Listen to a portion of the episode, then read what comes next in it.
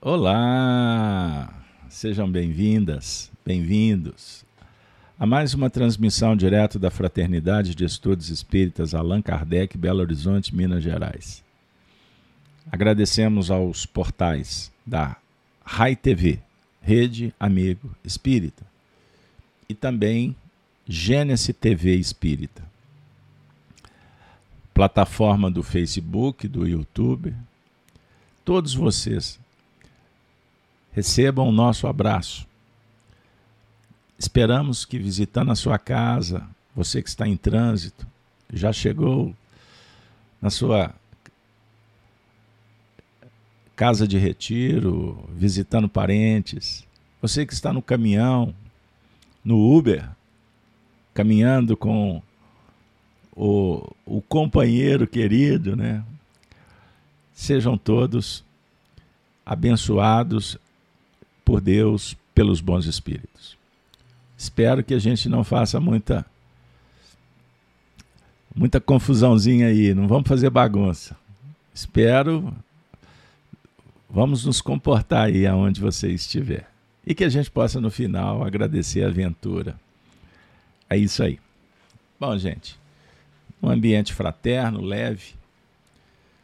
Vamos iniciar mais um Apocalipse por Honório, Lembrando para quem está chegando que os vídeos anteriores estão disponibilizados nas playlists, tanto na rede Amiga Espírita quanto na, no canal Gênesis e YouTube.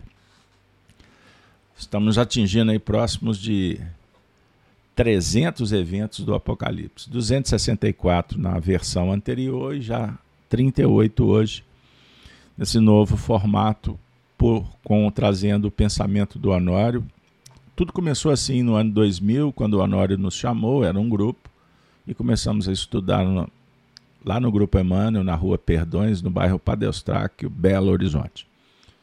Prometo atender disponibilizando o conteúdo em breve. A gente vai soltando as pílulas aí, né, os recortes, mas temos sido chamados, pedidos que a gente disponibiliza o material como um todo, mas ainda não é possível porque não está pronto.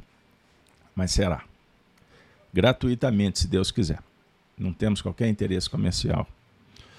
Bom, gente, vamos lá. Tema de hoje: A estrela do amanhã. Promete, hein? A estrela do amanhã. Bom, vamos iniciar com aquele primeiro quadro recordando. Tema último: poder sobre as nações.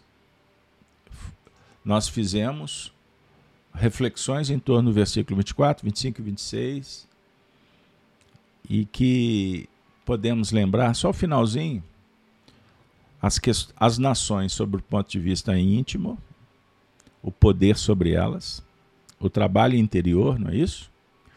Conhecimento, transformação, domínio, conquistas permanentes em busca da perfeição. Essa é a proposta espiritista. E, naturalmente, transitando no tempo e no espaço, porque são eventos gerados pela, pela decisão pessoal ou coletiva, também dialogamos com a evolução, o poder das nações sob o ponto de vista social e cósmico, por que não dizer? Beleza? Bom, hoje, a estrela do amanhã, vamos começar a interpretação antes a leitura inicial. Nós estamos abraçando a todos que estão no chat, né? Ismael Ferreira, Santo André, Marilac. Ei, querida Marilac, Juiz de Fora, um grande abraço para a turma. Leila, Estados Unidos, Regina, BH, Kátia, Argentina, Enilda, Rio Grande do Sul, Bagé, Aurivânia, um grande abraço. Sete Lagoas, Aurezina, ah, Sete Lagoas, Serra do Cipó aí, hein? Rita Camerini, Neuza, Marília São Paulo, todo mundo, gente. Um grande abraço para todos, Eunice e etc.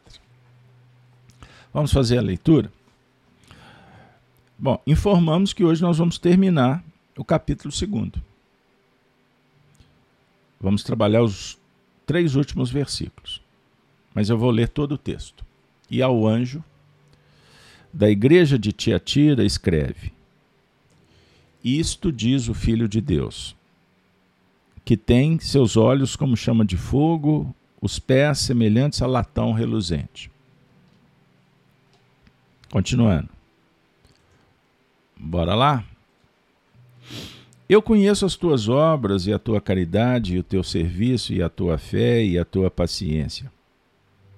E que as tuas últimas obras são mais do que as primeiras.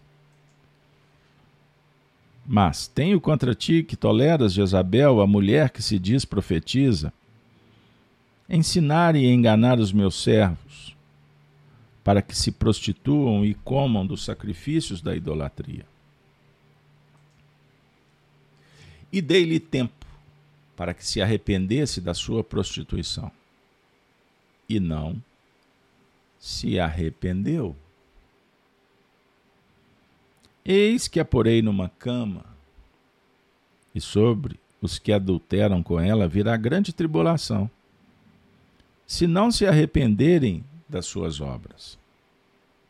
E ferirei de morte a seus filhos, e todas as igrejas saberão que eu sou aquele que sonda os rins e os corações.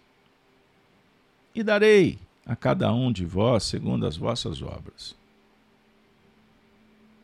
Mas eu vos digo a vós e aos restantes que estão em Tiatira, a todos quantos não têm essa doutrina, e não conheceram, como dizem, as profundezas de Satanás, que outra carga vos não porei. Mas o que tendes, retende-o, até que eu venha. E ao que vencer e guardar até o fim das minhas obras, eu lhe darei poder sobre as nações. Ponto. Aqui trabalhamos na última semana. Agora os três últimos. Prestemos atenção. Versículo 27. E com a vara de ferro as regerá. É o poder sobre as nações com a vara de ferro. E serão quebradas com vasos de oleiro, como também recebi de meu Pai. E dar-lhe-ei a estrela do amanhã, ou da manhã. E por fim, quem tem ouvidos, ouça o que o Espírito diz às igrejas. Maravilha, hein? Sensacional. Como falou Emmanuel, comentando o livro As Quatro Babilônias, lá na década de 1935, 36, por aí. Ele falou que aproximava-se um tempo em que as falanges do Cristo estavam se aproximando da terra para coordenar um novo momento. Então, o, o estudo do Apocalipse significa tirar o véu para compreender esse novo momento. Sempre batemos na tecla. O novo momento íntimo, individual e o coletivo. Ponto. Esse diálogo vocês não vão encontrar por aí. Mesmo no movimento espírita, não existe um estudo, é, pelo menos que a gente saiba, que esteja entrando nesses territórios embora Allan Kardec revele. A doutrina espírita já está falando sobre o tema. Beleza? Mas aqui nós também falamos sobre equações proféticas. Então, os três versículos estão aí, vamos trabalhá-los. Eu vou fazer uma leitura geral do que foi trabalhado a partir do que o Honório disse, pensamento do Honório, como médium, como instrumento, como filósofo, aquele que liderava um grupo. E eu tive a honra de participar para e passo. Por isso é que a minha missão aqui é compartilhar um pouco do que aconteceu, para que outras pessoas se motivam para fazer. Beleza? Quem sabe bem melhor. Então, verso 27. E com a vara de ferro as regerá, e serão quebradas como vasos de oleiro, como também recebi de meu pai. Lem Vamos lembrar: quem está falando é o Cristo. Jesus falando para João na ilha de Pátimos. Jesus falando do cenário externo e interno. Mas não podemos dissociar o Cristo interno falando.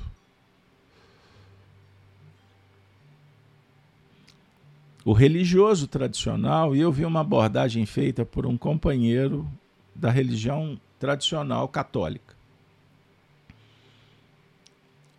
Eles não concordam com Cristo interno. A doutrina propõe a manifestação do Espírito Santo, que envolve o indivíduo, mas ele não está dentro. Compreendam isso. Então, esse diálogo Cristo interno, ele é fruto de uma elaboração que vem através dos tempos. E o Espiritismo aflora de uma forma exuberante, com um sentido lógico e prático. Então, temos o Cristo de fora regendo, com vara de ferro. Não tenha dúvida. E vara de ferro não é a imposição é, inquisitorial, determinante, avassaladora. É a força do progresso, que está em, todo, em toda parte. Beleza? Mas vamos lá. Eu vou trazer o Honor e depois a gente vai trabalhando trecho por trecho e com a vara de ferro as regerá. Vontade, impacto determinante. Sugestão da questão 909 do Livro dos Espíritos. Anote aí. A vara de ferro ou o cajado para domar. Então temos aqui uma citação de Paulo, depois eu volto a ela. O pó da terra misturado à água forma o barro. A evolução lenta pelas reencarnações. Porque aqui está se referindo ao vaso de oleiro. Então é um processo evolutivo, lento, através das reencarnações. Continuando. E dar-lhe-ei a estrela da manhã. Olha só a estrela da manhã. O que, que significa? O que, que vocês acham? Estrela da manhã. Já viu falar da estrela da manhã? Pois é. Então, deixa eu. É só que eu tive um, um, um probleminha aqui, deixa eu só ajustar. É, então, a estrela da manhã define não apenas aquele fulgor de uma beleza especial a apontar que o dia está raiando. Principalmente a grandeza de Deus, o equilíbrio reinante do universo. A capacidade de refletir-se para nós, de maneira suave, reconfortante. Aquela luz que dimana do centro da, do próprio sistema não podemos, sem prejuízos, encarar o esplendor do sol de frente para avaliá-lo, mas pelo reflexo da Lua ou pelo reflexo do planeta Vênus, que é a estrela da manhã, a estrela d'alva. O importante é que essa estrela da manhã esteja instaurada no nosso próprio coração. Reconhecendo que mil vezes é preferível que o sol esteja com Deus e com Cristo e que nos contentemos com essa estrela que é capaz de apontar os caminhos para aqueles que, porventura, se vinculam, vinculam conosco.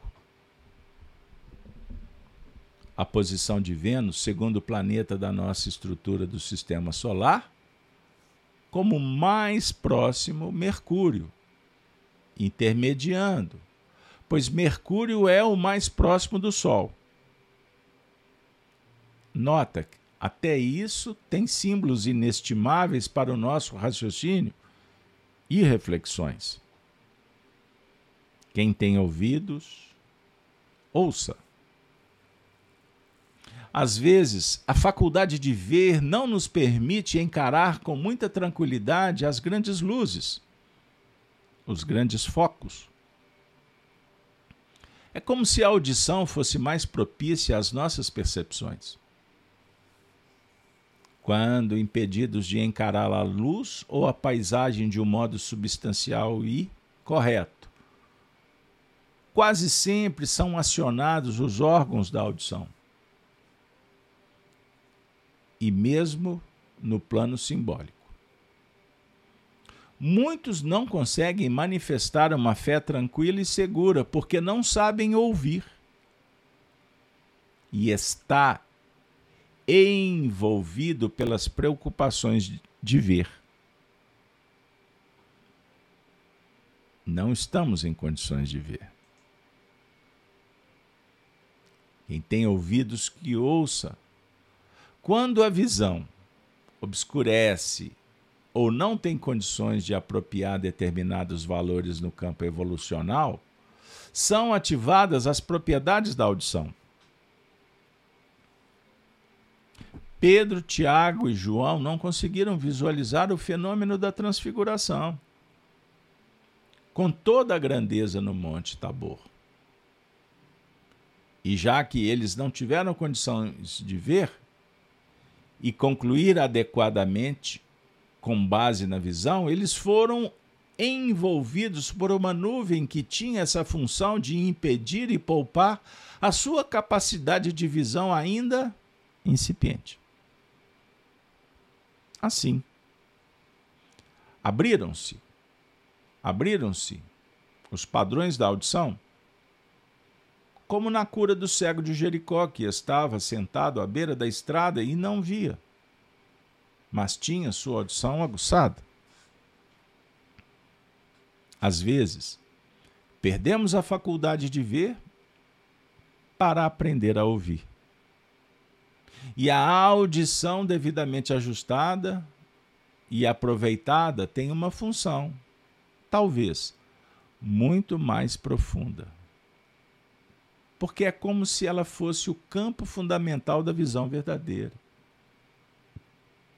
A faculdade de ver vai se ampliando na medida em que se desperta pela audição a faculdade de operar. Sensacional! Que saudade! Que saudade daqueles tempos. Me recordo indo para o Grupo Emmanuel. Tinha um programa numa rádio que tocava as canções do Roberto. Eu ia escutando Roberto Carlos, preparando um ambiente mental para beber numa fonte sensacional, espetacular, extraordinária da espiritualidade. Quebrei aqui um pouquinho só para aliviar, porque o assunto é denso mas ele vai nos trazer coisas boas, eu não tenho dúvida disso. Pois bem, minha amiga e meu amigo, vejam que maravilha. Eu estou até com o título aqui acima errado, mas não deu tempo de consertar o banner. Ao vivo é isso aí. Quem faz ao vivo tem que se adaptar na hora. Tem 10 anos que a gente faz ao vivo. Então vamos lá. Bom, beba um pouquinho de água. A Flor entrou no, no chat, a Rita, a Maria, Marilá, que já está aí mandando as mensagens. É? Daqui a pouco eu vou pegar a mensagem dela, porque ela está falando da estrela matutina. Olha que, sens... que incrível, gente. Nós precisamos de, de abrir agora a percepção para o que vai nos visitar. Eu só estou pedindo um pouquinho de paciência porque eu estou tendo que fazer um compartilhamento aqui, mas não está dando certo. Então cancelei, não posso perder tempo. Vamos lá. e com a vara de ferro as regerá. Vamos bater papo agora. Vontade. Impacto determinante. A vara de ferro ou cajado para domar. Em filosofia, para domar é necessário conhecer. Primeiro movimento. Conhecimento é poder. Conhecereis a verdade dissera Jesus no capítulo 8 de João, versículo 32, que traz responsabilidades.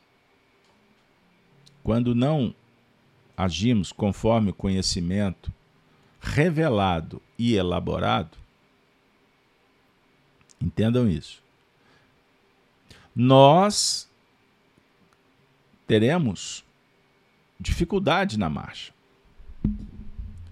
Então, o cristão, a mensagem espírita, ela é pautada na revelação e no desenvolvimento da ideia. O que, que significa isso? O materialismo não concebe a revelação, que a revelação vem de Deus, disponibilizada pelos espíritos que tutelam a marcha evolutiva. Então, o Apocalipse significa revelar, tirar o véu. Não tem nada de sobrenatural. Mas ali, aliado está a misericórdia. Temos que tomar cuidado com o racionalismo frio, técnico. Então, a fé raciocinada, ela não é uma fé puramente racional não morra no, no significado, no conceito. Fé é sentimento sagrado que dialoga com a fidelidade do filho com o pai. E o pai se revela no próprio crescimento do filho, que é obra sua. Então, quando você adquire um, um estado íntimo de bem-estar, de felicidade virtuosa, não prazer, prazer das, com as paixões, não. Felicidade, estado de alma, que é conquistado quando praticamos a virtude. Significa que Deus está se revelando por você, em você, para você. Entenda isso. Isso é um estado de alma, é o êxtase que vai tendo as suas gradações ao infinito. Então, a alegria dos espíritos puros é realizar a obra do Pai. No nosso cenário de espíritos de terceira ordem, ainda cheio de dificuldades, praticar a obra de Deus é um infortúnio para muitos. Ah, dá trabalho. Quero não. Porque desconhece. Então, negamos. Preferia você seguir o que a televisão está dizendo aí para você do que a voz interior. A televisão te aliena. E a voz interior? Você abandona, furta, corrompe. Não dar ouvido. Você prefere a opinião de alguém ou o senso comum do bando, da tribo. Entenda isso. Alguém diz assim: a ciência falou, ponto final. Que ciência? Qual ciência? Ciência de quem? Qual interesse? Então, cuidado. Vara, reger com vara de ferro, Paulo está dizendo: temos, porém, esse tesouro em vasos de barro, para que a excelência do poder seja de Deus e não de nós. Então, a excelência está na revelação. Sem dúvida. Quando operacionalizada. Perceberam? Quando operacionalizada. Então nós temos, nesse momento, que focar no estudo, tá? Não olha para o lado, porque senão você não caminha. Então você tem a ideia e tem a prática. Na prática, você faz a ideia que vem de Deus, que é verdade, ser verdadeira. A casa construída sobre a rocha. Percebam? Então, adquirir o poder para reger com a vara de ferro é o mesmo que a chegar no, na conquista da autoridade. Anotem aí, você que é estudioso, lição do livro Harmonização, Espírito Emmanuel, lição intitulada Autoridade. Autoridade é diferente do poder humano. O poder pode ser concedido, a autoridade é conquistada por mérito, por esforço, por trabalho, pela luta. Percebam bem. Aí o nosso companheiro Honório prosseguiu dizendo: Dar-lhe-ei a estrela da manhã. Então, a estrela da manhã define não apenas aquele lugar, aquele fulgor de uma beleza especial a apontar o que o dia está raiando. Por que, que o Honório falou sobre isso? Procure aí na internet curiosidades incríveis sobre a famosa estrela da manhã. Ah, olha que legal. Vênus, vou trazer aqui, eu não estou conseguindo compartilhar, que pena. Vênus é, na verdade, a tão famosa estrela da manhã. E também é o segundo planeta em ordem de distância a partir do Sol, em nosso sistema solar. Olha só. Realizando sua órbita completa a cada 224,7 dias. Esse planeta recebeu seu nome em homenagem à famosa deusa greco-romana Vênus, também conhecida como Afrodite. Depois da própria Lua, a estrela da manhã é o mais intensamente brilhante objeto celeste no céu noturno, tendo uma magnitude aparente, sendo suficiente para produzir sombras. Olha que legal. Sendo Vênus, alguns detalhes muito mais próxima do Sol do que a Terra, ela pode ser avistada geralmente na mesma direção do Sol.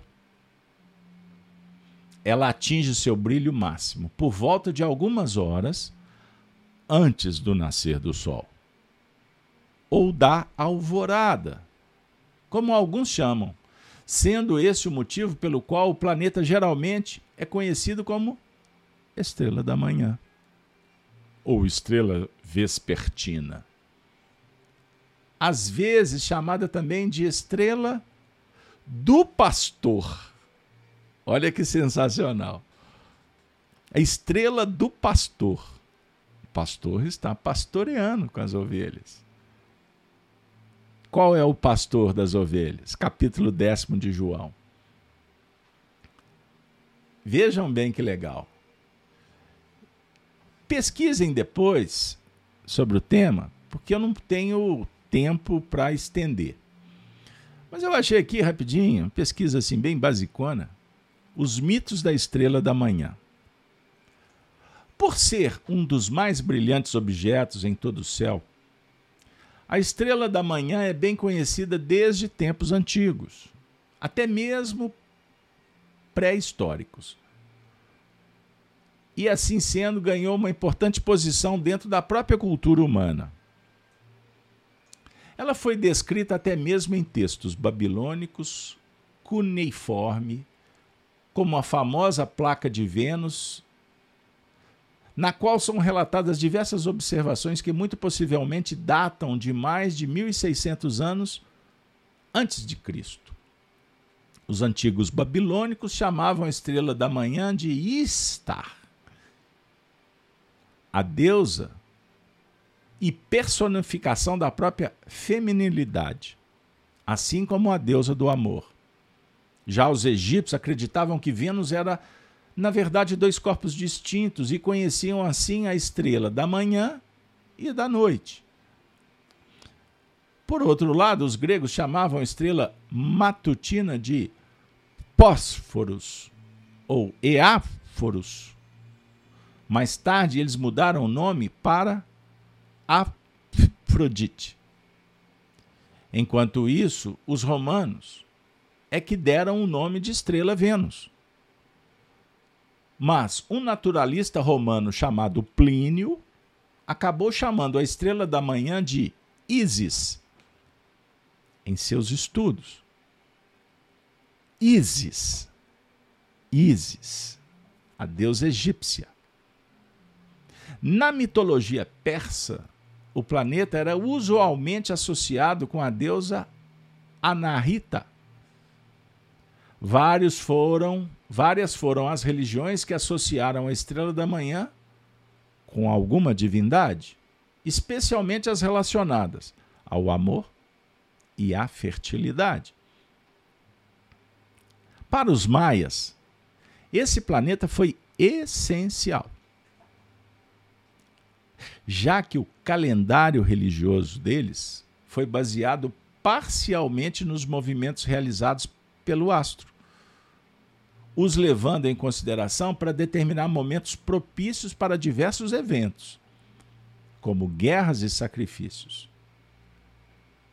Nada é mais simbólico do que uma estrela. Conclui essa descrição que eu achei aqui em Astronomia BR Estrela do Amanhã. Ponto. Olha aí. Olha que legal.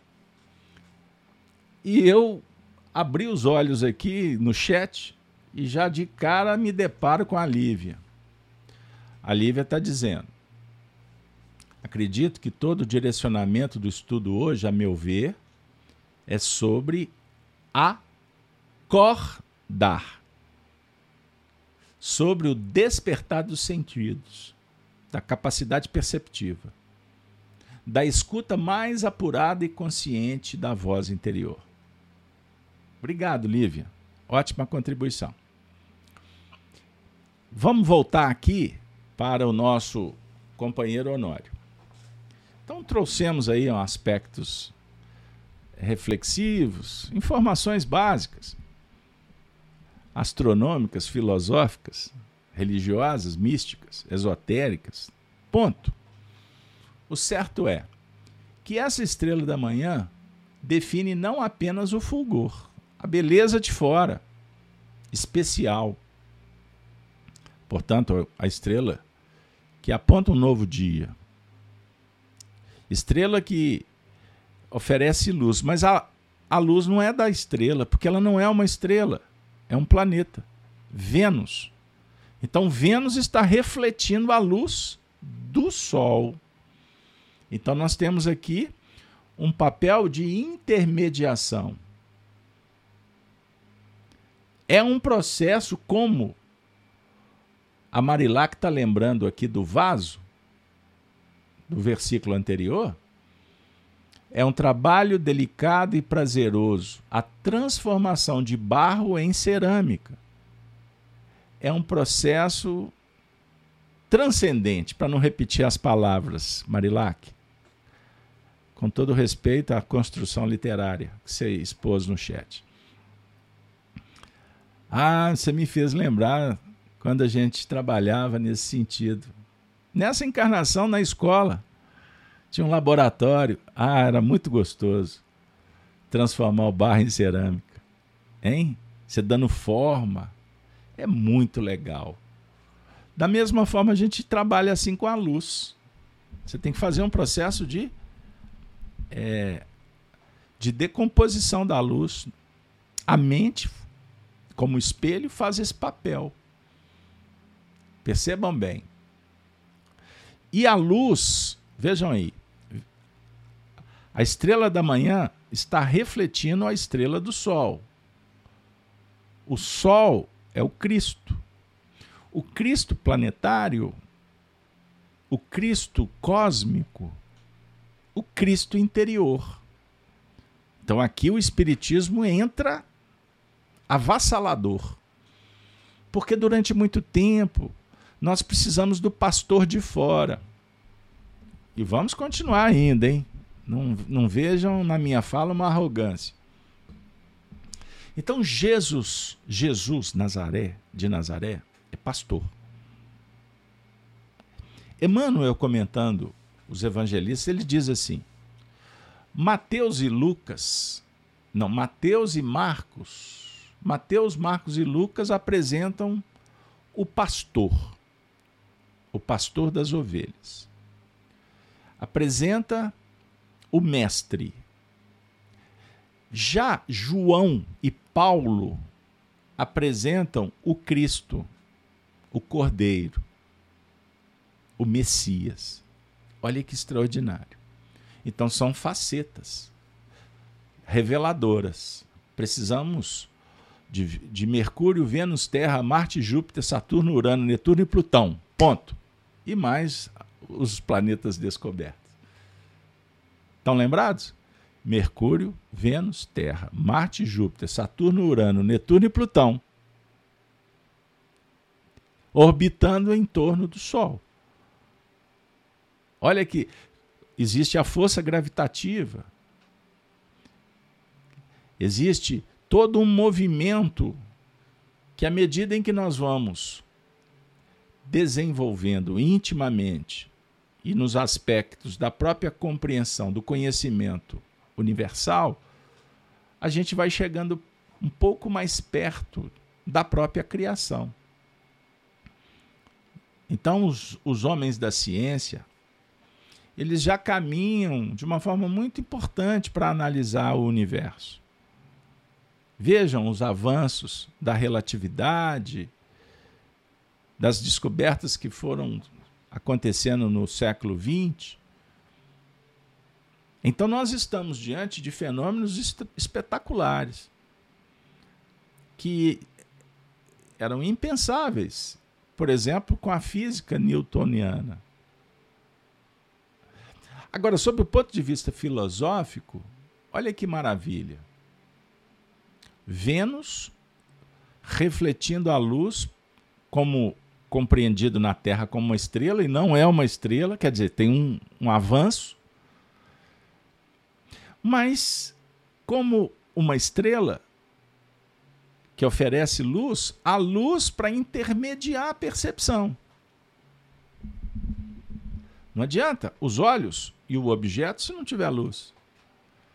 Não é assim? A luz central, a luz verdadeira, soberana, ela dimana de Deus. É o centro do universo. É o centro do universo. Um dia compreenderemos. A partir dele tudo existe. Então é o centro. Não está difuso, não está em toda. Como a ciência tenta trabalhar, como uma simples explosão. Não. Não é só isso. Existe um, um, uma inteligência que dirige as forças, as forças universais, de uma forma organizada, harmônica. O universo não é um caos. O caos existe como contraste para ser observado, inteligível, compreendido. Allan Kardec dá um, uma aula extraordinária no livro A. Bom, mas o que nos importa filosoficamente e psicologicamente falando é trabalhar a capacidade de refletir essa luz. Capacidade de Deus não temos condição de avaliar. Mas temos sim a capacidade nossa, o poder adquirido em irradiar essa luz. Então existe a luz própria, mas você com a luz própria, quando você brilha essa luz, você está, na verdade, em conexão com a luz de Deus. Tem hora que fica meio filosófico, denso ou difícil de entender. Mas quando a gente vai para o território do sentimento, fica fácil. Por isso que eu falei, praticar a virtude faz bem. Pacifica, reconforta. Então, quando alguém chega e te coloca no colo, num momento difícil, com conselho, com carinho, com atenção, você vibra. Você vibra nessa faixa. Despertando essa sensibilidade, estabelece uma conexão perfeita entre a luz que está vindo do próximo com a luz que estava adormecida em você. Aí você fala, muito obrigado. Mas o próximo que te atendeu, benevolentemente falando, ele teve uma boa intenção, mas a luz que ele está compartilhando com você, o bem na essência de Deus. Então ele está sendo colaborador, como Vênus, refletindo a luz para nós aqui na Terra. Na manhã ou à noite. Por isso é que os egípcios entendiam que eram duas estrelas. Percebe? Mas é uma só. Outros julgam que são muitas. Depende do ponto de vista de cada um e da sua evolução evolutiva, da sua condição evolutiva. Perceberam, gente? Não podemos, sem prejuízos, encarar o esplendor do sol de frente para avaliá-lo, mas pelo reflexo da Lua ou pelo reflexo do planeta Vênus, que é a estrela da manhã, a estrela d'alva. Compreenderam, gente? Não dá para olhar para o sol direto. Nós não vamos dar conta do Cristo na sua exuberância. Por isso é que o Honório, mais à frente, citou o Tabor. Mas eu ainda vou explorar mais um pouquinho. Porque ele, ele disse assim: o importante é que essa estrela da manhã esteja instaurada no nosso próprio coração. Porque não adianta a estrela da manhã estar tá distante.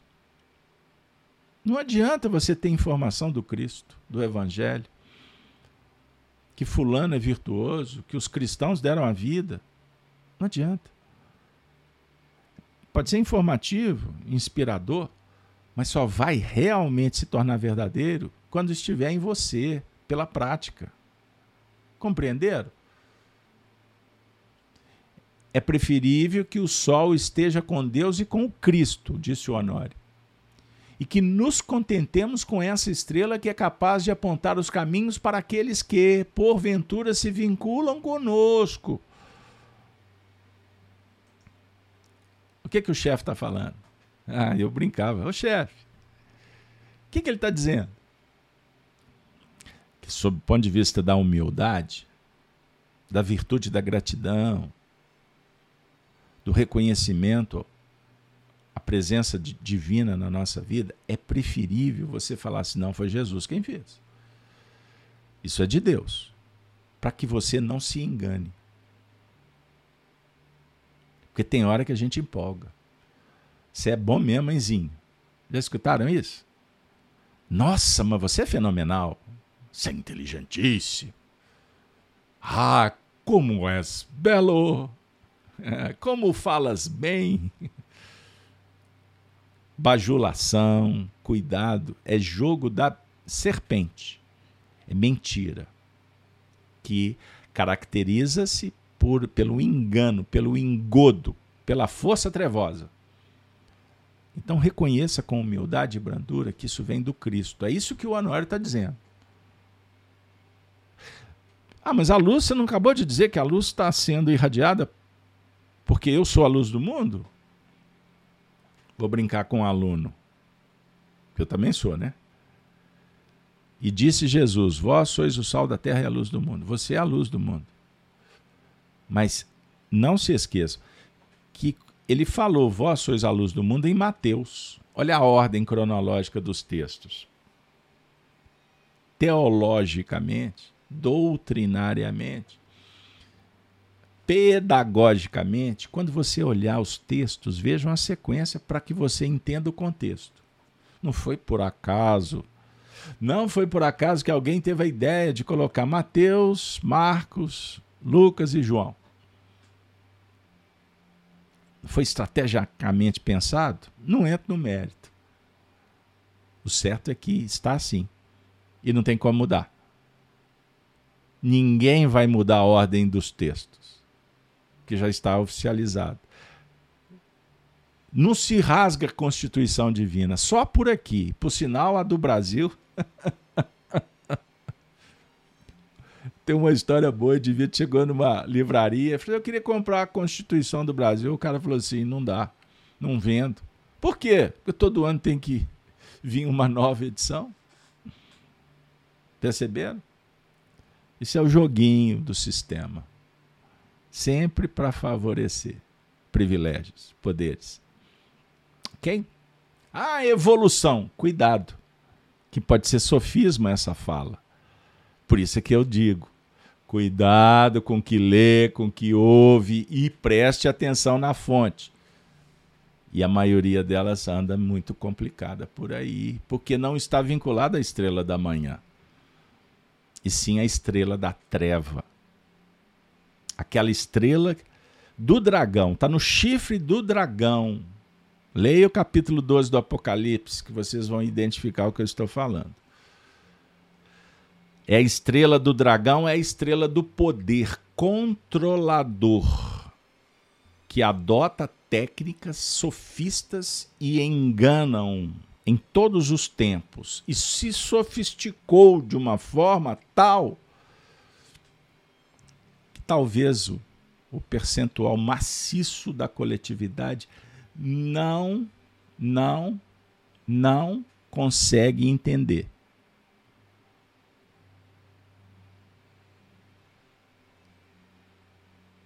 Percebam bem? Perceberam? Então, caminhe por onde você quiser. Seja feliz. A questão é que quando incomodamos é o ego. É o egoísmo, é a vaidade, que está dizendo assim que não estamos prontos para ouvir. Aí surge a intolerância. Percebeu? Estou falando com muito carinho, mas é a mais pura verdade. É só isso aí estudar psicologia. É infantilidade emocional. É a mais pura verdade. Então, quando a gente dá um exemplo, é porque é prático. É, é fato. Inconteste mas somos livres para procurar a estrela que nos interessa. Perceberam?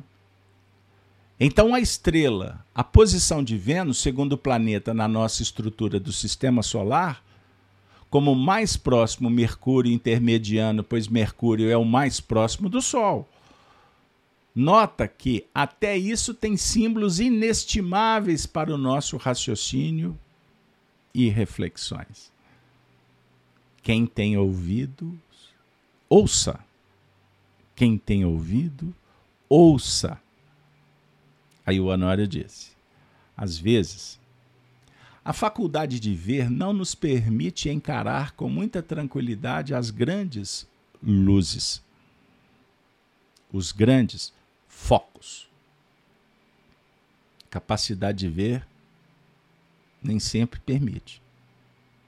Porque nós estamos muito mais interessados no fenômeno. Vou contar uma história.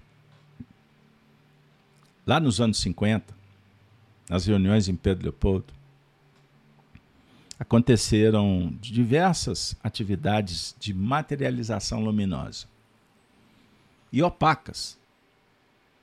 O primeiro espírito que se materializou através de Francisco Cândido Xavier, foi o nosso ilustre Joaquim José da Silva Xavier, o Tiradentes. Arnaldo Rocha nos contou que eles, ele e Chico, nem estavam atentos à data.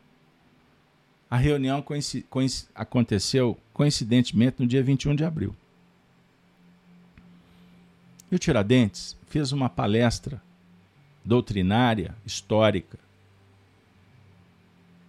E Arnaldo Rocha nos contou algumas coisas. Como, por exemplo, como os homens nos enganamos facilmente. E que muitas coisas que falavam sobre ele não eram exatamente como aconteceu. E que o foco principal do cristão é o código moral interior, que está simbolicamente na Bíblia.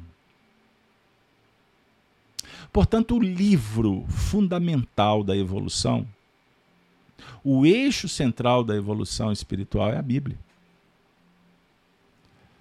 Mas observe, mesmo aqueles que já deram passos assim, tanto quanto na vanguarda, morremos, morrem, como queiram, nas letras. Por quê? Porque a nossa visão está distorcida. Nós somos espiritualistas sob o ponto de vista íntimo, todos, inclusive o materialista. Todos. No íntimo, existe uma certeza que somos imortais. Os homens que lidam com pacientes terminais constatam, constatam. Naquele momento final, o indivíduo levanta o dedo e se entrega a uma força que ele desconhece. Só que na Terra, nós somos robotizados nessa cultura de massa que bate, bate, bate, bate, bate. Desde quando é criança. Desde quando é criança. E nós somos confundidos. E caminhamos uma vida inteira achando que tudo se resolve na hora e que se limita a uma trajetória berço e túmulo. De vez em quando a gente procura lê, reflete sobre espiritualidade, sobre imortalidade.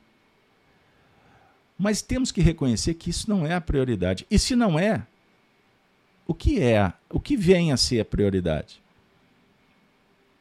O mundo objetivo, o sensório. O que tem a ver com tato, com olfato, paladar, com audição e visão. Num contexto extremamente limitado. E isso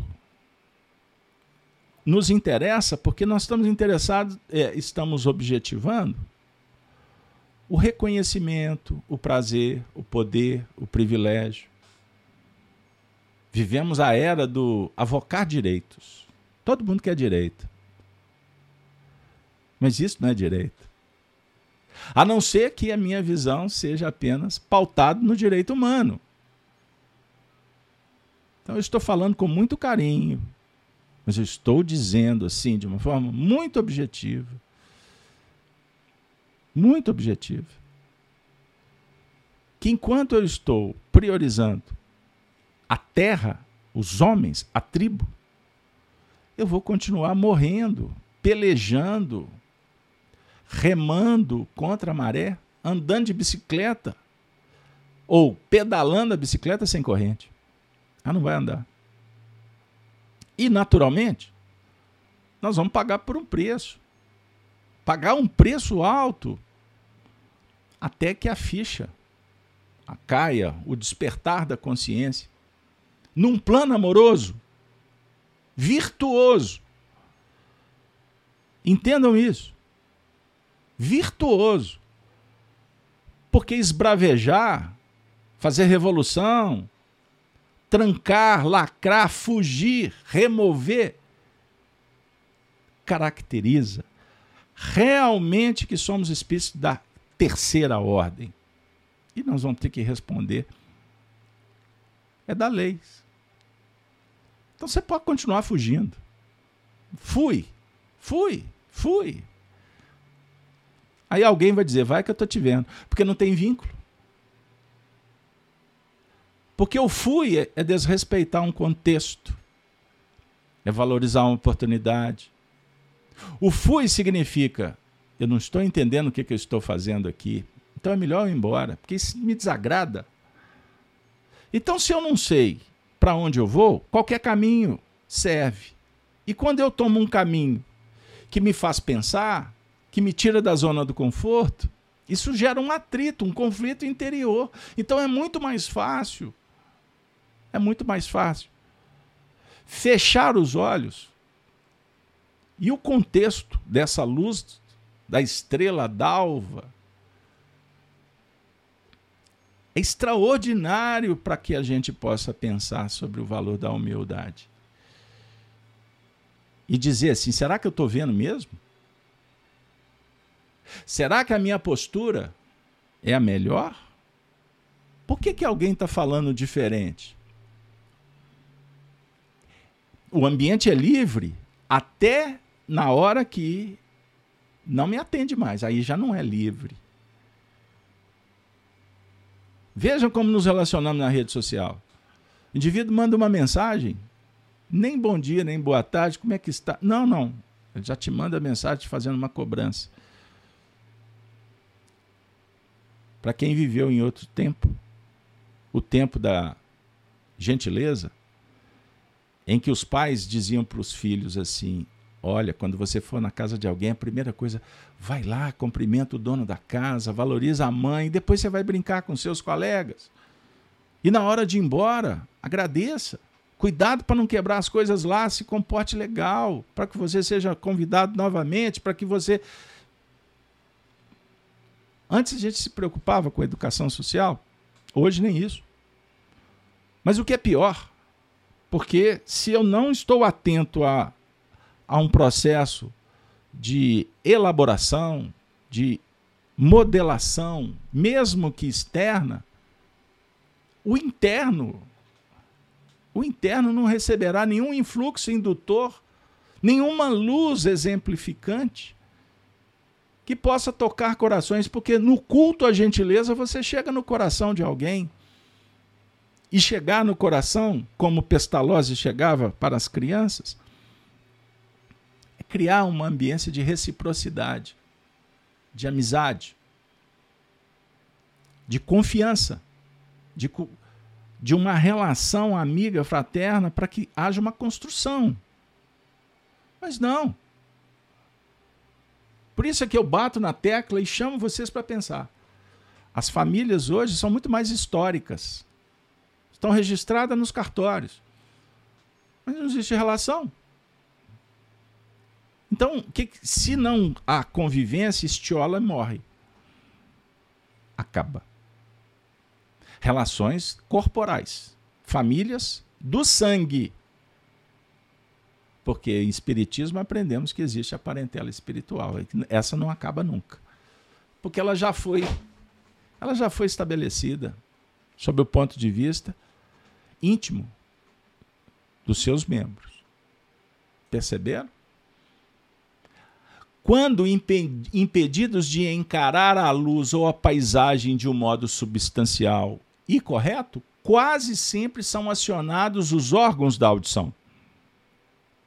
E mesmo no plano simbólico.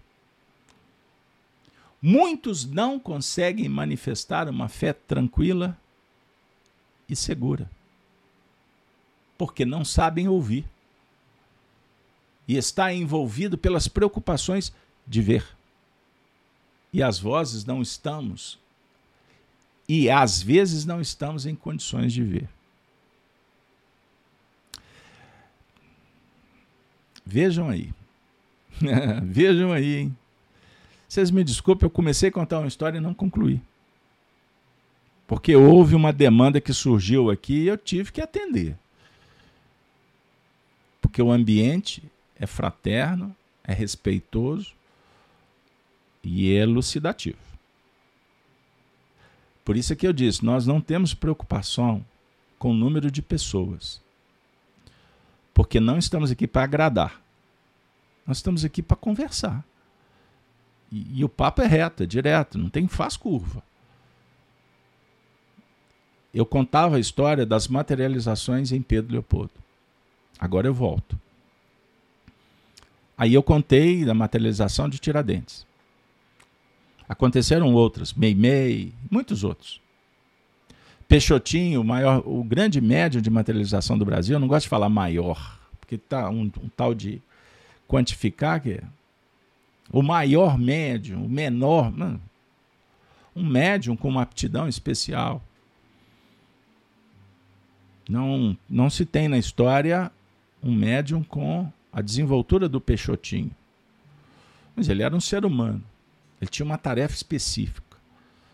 Materializar, materializações através do Peixotinho era uma coisa assim realmente extraordinária. Eu conversei com a filha dele. Ela me contou que quando criança tinha as reuniões na sala da casa, o Peixotinho, a esposa, os amigos, e ele tinha vários filhos, e os filhos ficavam no quarto para não atrapalhar a reunião. O que, que acontecia durante a reunião?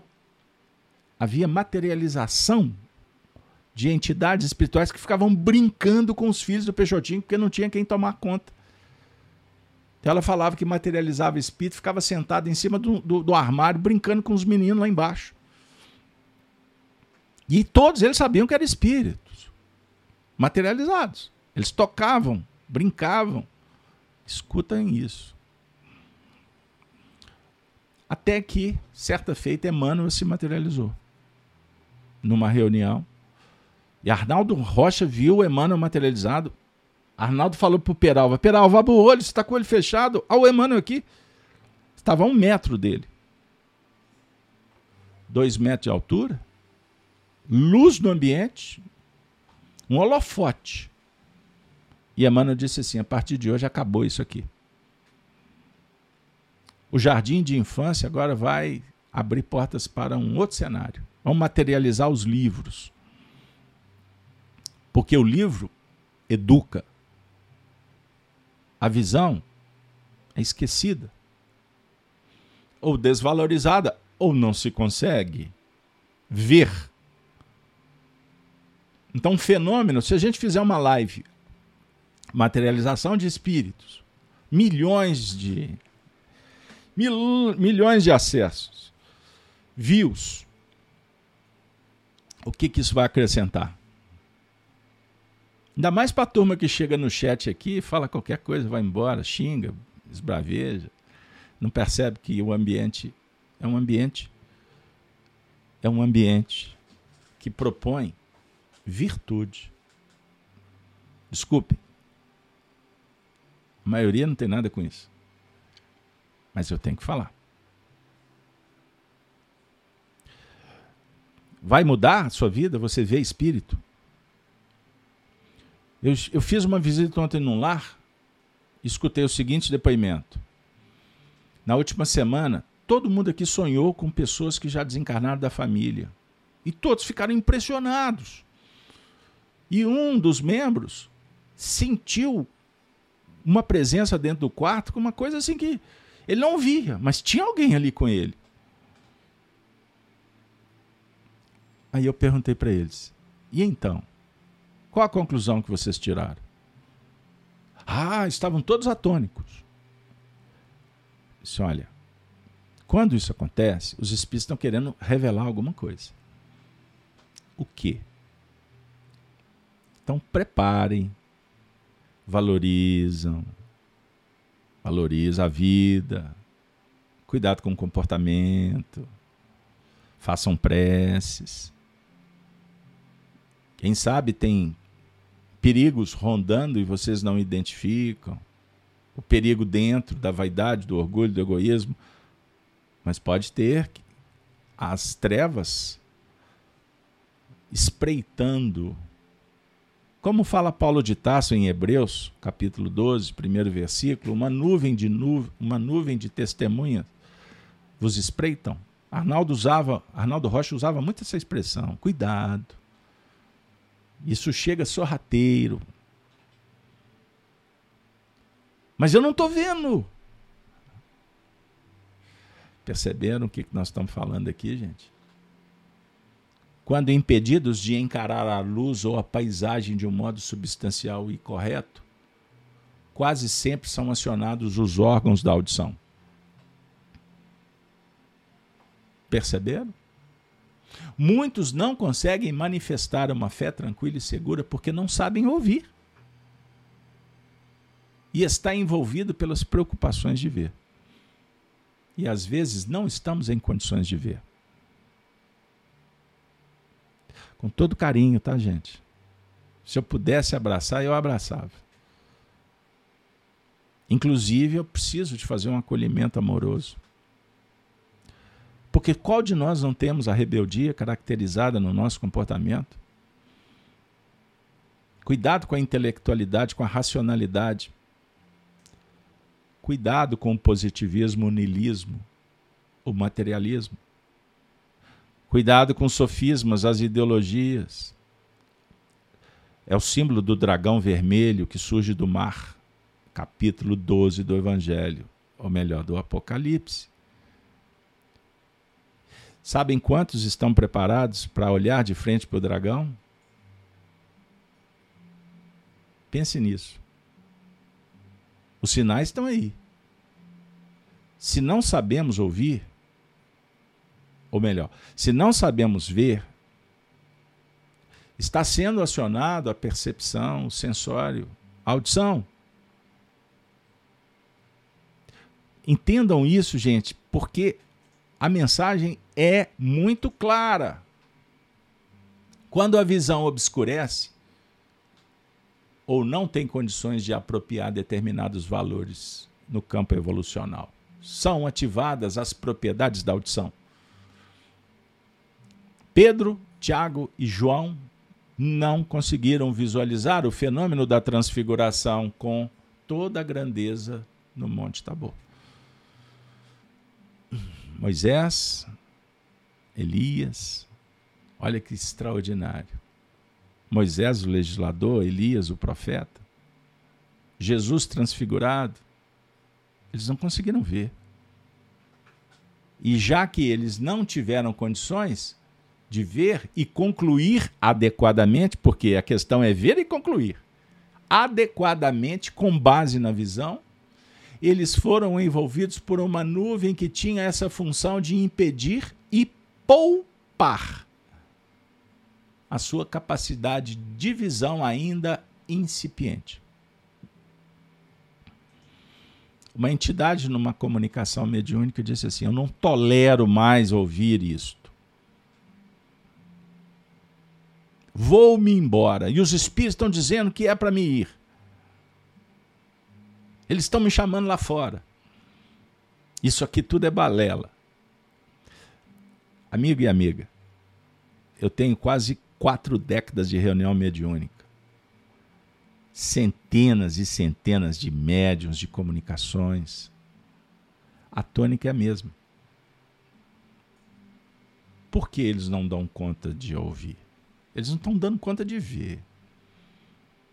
Eles não estão preparados. Então, muitas vezes, o escândalo acontece para que o indivíduo vá embora. Não é? Ele jamais será convidado a sair, mas ele vai. Porque ele é livre.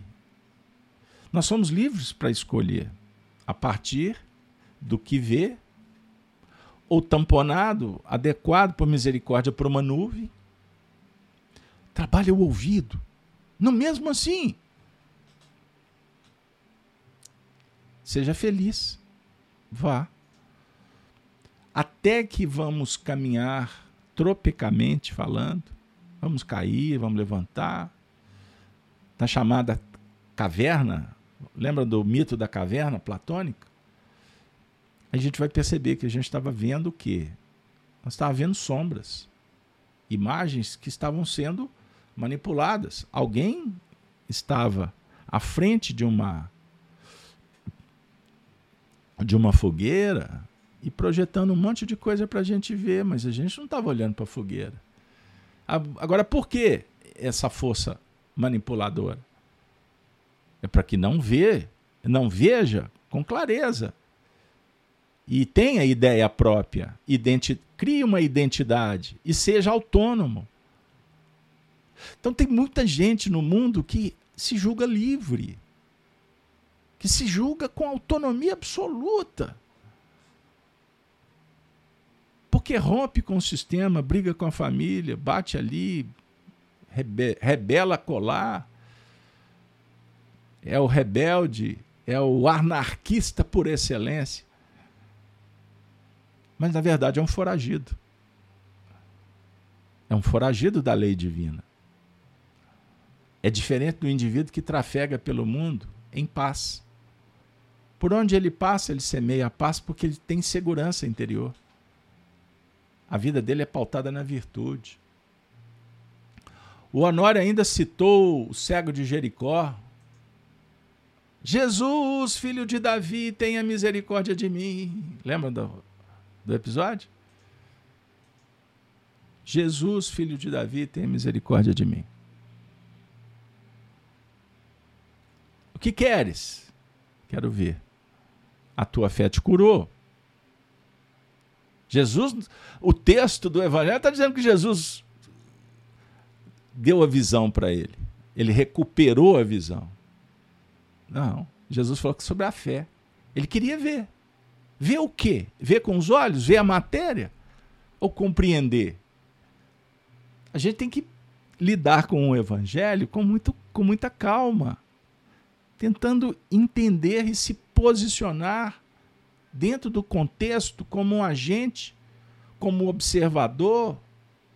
Então, trafegar pelo mundo pautado na virtude do acolhimento amoroso, do respeito, da fraternidade, a luz se faz, a luz do alto. Pode ser interpretada como estrela d'alva, estrela da manhã, Vênus, não importa, o que vale é a essência. Perceberam? Por isso é que o Honório disse: às vezes perdemos a faculdade de ver para aprender a ouvir. E a audição devidamente ajustada e aproveitada tem uma função talvez muito mais profunda. Então, no escalonamento das percepções, a audição é a mais sutil. E ela é a antevéspera, antessala, antecâmera da intuição. Isso é simbólico, tá, gente? É de, aliás, é didático, é pedagógico falar assim. Da mesma forma, os nossos centros de força. O coronário é o mais importante, mas temos o frontal, temos o laríngeo, temos o cardíaco, o esplênico, o gástrico. De acordo com a sua performance mental, você pode viver mais a tônica de um ou de outro centro de força. O Apocalipse está te chamando para ir para cima para você desconectar com o básico, o chakra da libido? Não. Para você aprender a administrar e não ser escravo. Então veja bem, nós temos aqui na nossa estrutura é, da, do, da cabeça, da face, nós temos o olho um pouco acima do ouvido alinhado, isso é estratégico, é apenas para a gente entender que existe escalonamento. Nós temos dois olhos, dois ouvidos, nós temos uma boca. Por que uma boca e dois ouvidos e dois olhos? Então você vai fazendo as elaborações filosóficas para você tirar conclusões. Então observa para depois falar. E fala, observando e aprimorando sempre, com prudência, com carinho. Fala a verdade. Ajustada, mas fala a verdade. Nós não estamos interessados com a opinião do outro, quando o assunto é a verdade. Mas falar com carinho, com fraternidade, luariza, atenua, ajusta para que a mensagem possa fluir, inclusive no time certo. Agora, se apareceu alguém, o indivíduo saiu de casa, apareceu alguém do nada e traz um problema para ele, que ele mantenha a paz interior e continue o caminho. Porque nada acontece por acaso. Por que, que surgiu um indivíduo do nada? Chico Xavier falava que não tinha bala perdida. Se a bala chegou é porque ela teve o um endereço. Então que você possa observar o sinal. Por que, que tempestade visita? Por que o caos social? Por que esse problema na, na sociedade? Por que está tão acirrado a discussão virtude e vício? Imperfeição. Por quê? Por que, que as pessoas estão dizendo assim, eu não quero mais a imperfeição? Porque elas já viram que estão sofrendo por isso, por terem optado pela imperfeição durante tanto tempo. Por que o índice de suicídio alto? Por que a depressão num percentual avassalador? Por conta desses comportamentos. Não tolero, vamos embora. Isso não serve para mim por isso. Agora, quando isso não serve para mim, quando arrogante, quando intolerante, portanto violento, eu estou, me, eu estou promovendo uma desarmonia interior. Quem que vai ficar mal na história? Você, eu. Quando agimos assim. Porque nós estamos impedindo que a luz essencial, que é amor, que é tolerância, que é bondade, que é caridade, brilhe. Isso tudo tem a ver com a nossa capacidade de ver, de ouvir, de interpretar. O certo é que a faculdade de ver vai se ampliando na medida em que se desperta pela audição a faculdade de operar. Ufa! Graças a Deus, pessoal, chegamos quase no momento final. Último quadro. Peço desculpas para vocês. Não é simples, é complexo trabalhar esses assuntos. São sensíveis, são sensíveis. E, e, isso me faz recordar das reuniões que participávamos no Grupo Emmanuel com o Honório. Gente, eram tratados terapêuticos que nos deixavam encantados. Quantas vezes médiums entravam em transe durante o estudo? Porque o Honório, o grupo era composto próximo ali de umas 100 pessoas. salão sempre cheio. A gente chegava cedo para arrumar a cadeirinha, né? Eles brincavam até que a gente era os honoretes, tinha as, as honoretes. Ficava ali no gargalo, primeira fila. Aí vocês escutam os áudios por aí, vocês vão escutar de vez em quando ele citando meu nome.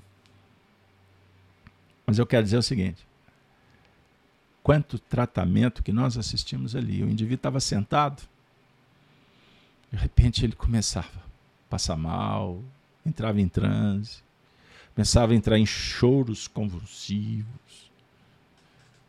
O indivíduo passava mal de desmaiar, o ambiente era harmonizado, disciplinado, organizado e tinha a turma socorrista. Alguém começava a entrar nas, nas sendas, carinhosamente, discretamente, eram retirados e levados para a sala de passe. Foram anos e anos assistindo. Por isso, durante o nosso estudo, não é diferente. Porém, vocês estão em casa. Então eu queria dizer para vocês o seguinte: uma dica, tá? Aprendizado. Não estou aqui passando pano querendo justificar a minha atividade, que é imperfeita e inábil, sou. Existem muitos outros canais que fazem trabalho muito melhor. Mas fiquem atentos. Porque do lado de você tem entidades espirituais. E podemos sintonizar com elas. Então, quando Marilac, Marilac, você é do meu coração, sabe disso. Vou pegar você para crista, a crista da onda. Marilac está falando. Maravilhoso, cativador, tranquilizador. Gratidão. Gratidão, Marilac. Porque para você está sendo assim. Porque você conquistou. Você está aqui criando uma identidade própria. E o modelo é Jesus.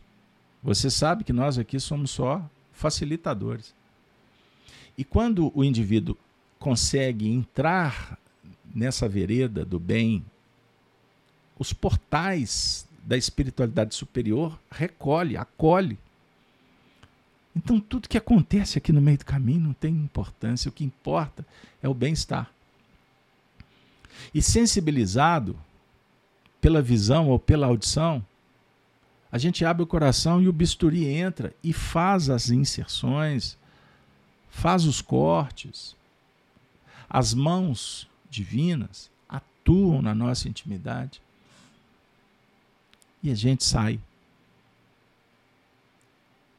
se sentindo em paz. Ter dúvida faz parte. Não concordar faz parte.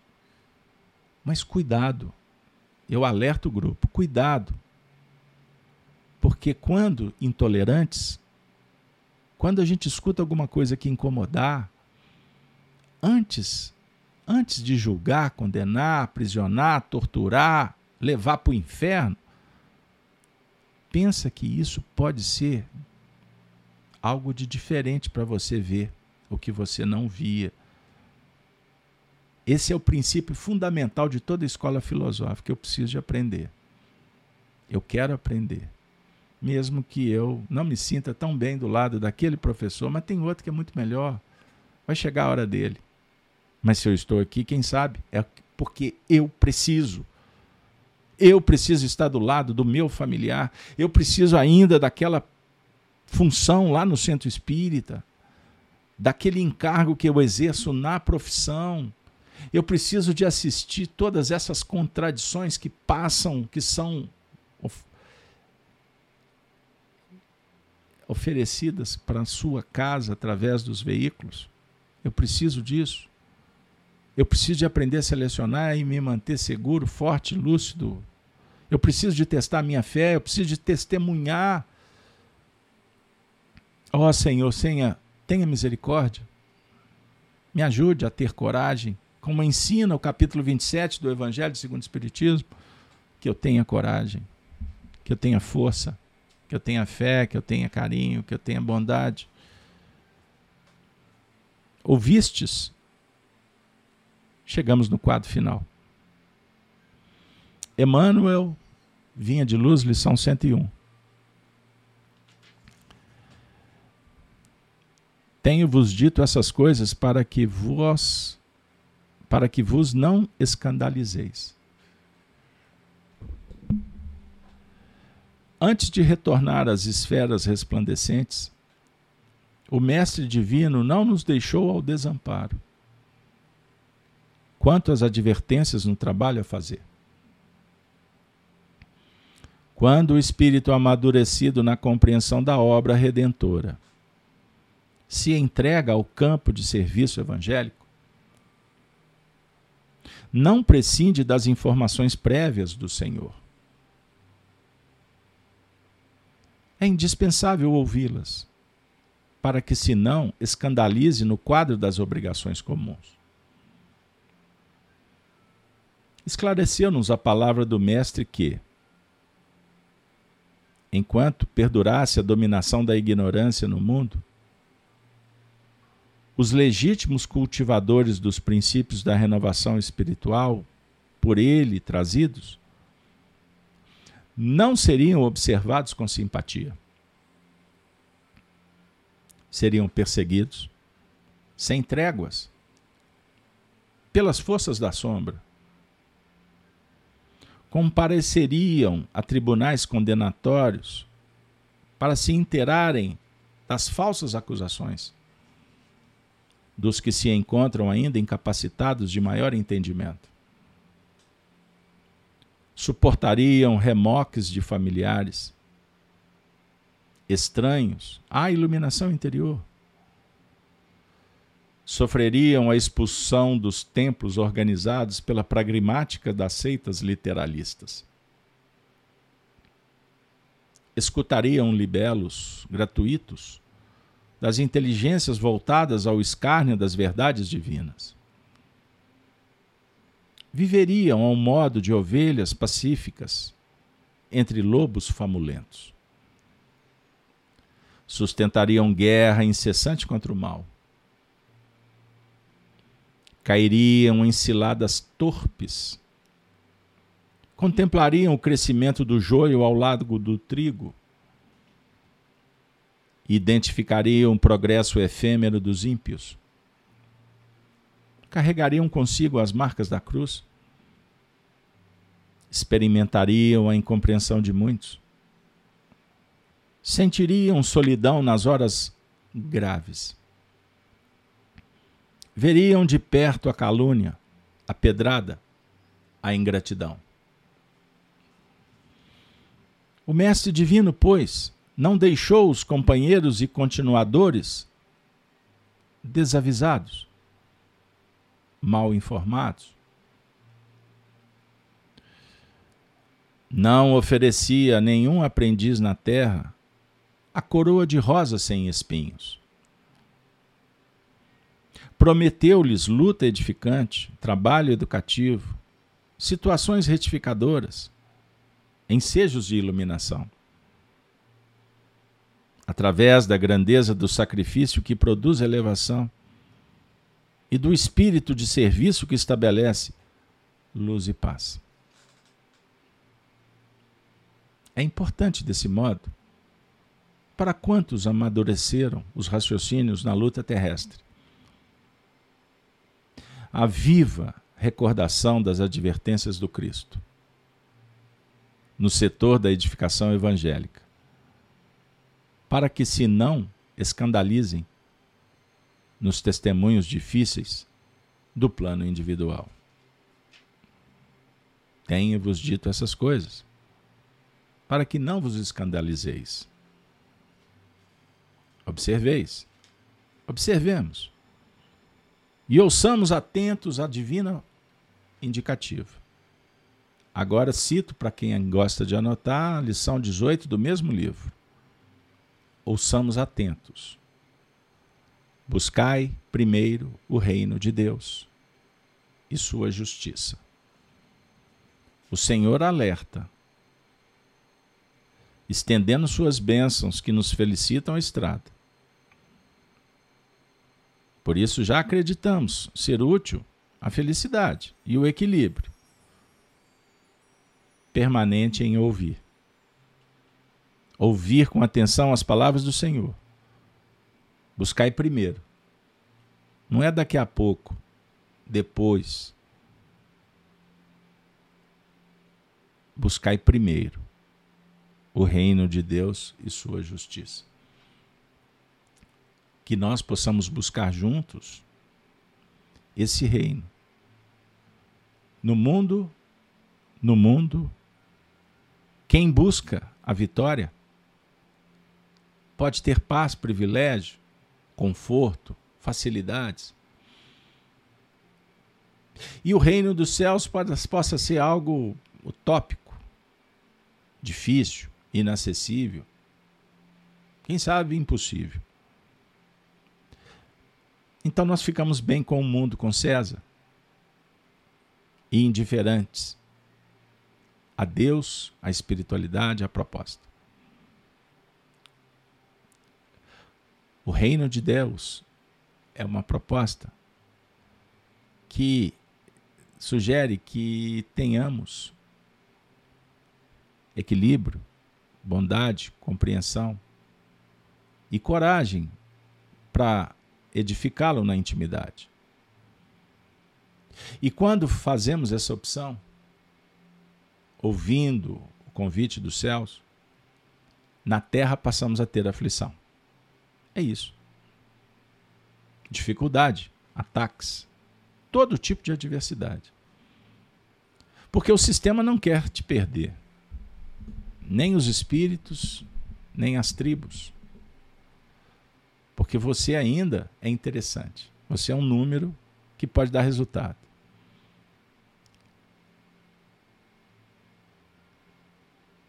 Mas só você sabe o tanto que é importante vencer a si mesmo. Só o indivíduo, quando descobre, descobre valoriza a paz, que é o prêmio do bom combate A partir daí, a estrada se bifurca. E o que nós ouvimos de Jesus é que não tem como seguir dois caminhos. Não dá para servir a dois senhores. Deus, Mamon. Nos ajustamos com César? Agora chegou o momento de nos ajustarmos com Jesus, que é o sol, o sol da manhã, a estrela guia, e que ela se faça no coração. Terminamos. Agradecidos e novamente peço desculpas se num determinado momento da trajetória nós tivemos que dar um break e fazer um singelo esclarecimento. Espero que tenha sido entendido e que a gente possa levar a sério e abrir o coração com equilíbrio, com bondade para seguir na direção correta. Não pare a sua evolução. Não retroceda jamais. Mas tem momentos que é necessário entender para diminuir um pouco o ritmo. Mas retroceder jamais. Siga o Cristo. Dá trabalho. É difícil, é complexo. Se você tiver amor no coração, tudo se faz possível, viável. As portas se abrem. E que os espíritos, quando nos visitarem, possam ter em nós servidores servidores do Altíssimo, sempre prontos para dar um pouquinho mais do coração. Próxima semana, os sete Espíritos e as sete chaves. Será o encontro 39 e vamos abrir, portanto, o terceiro capítulo do livro Apocalipse, com a visão do nosso saudoso, inesquecível Honório Onofre de Abreu. Desejo para vocês um ótimo final de semana, cheio de paz, alegria, amor no coração. É isso aí. Com a saudação dos cristãos dos primeiros tempos, vamos embora lá? Bora? Até a próxima. Ave Cristo. Ave Cristo, os que aspiram à glória de servir, se despedem dizendo: Ave Cristo. Ave Cristo.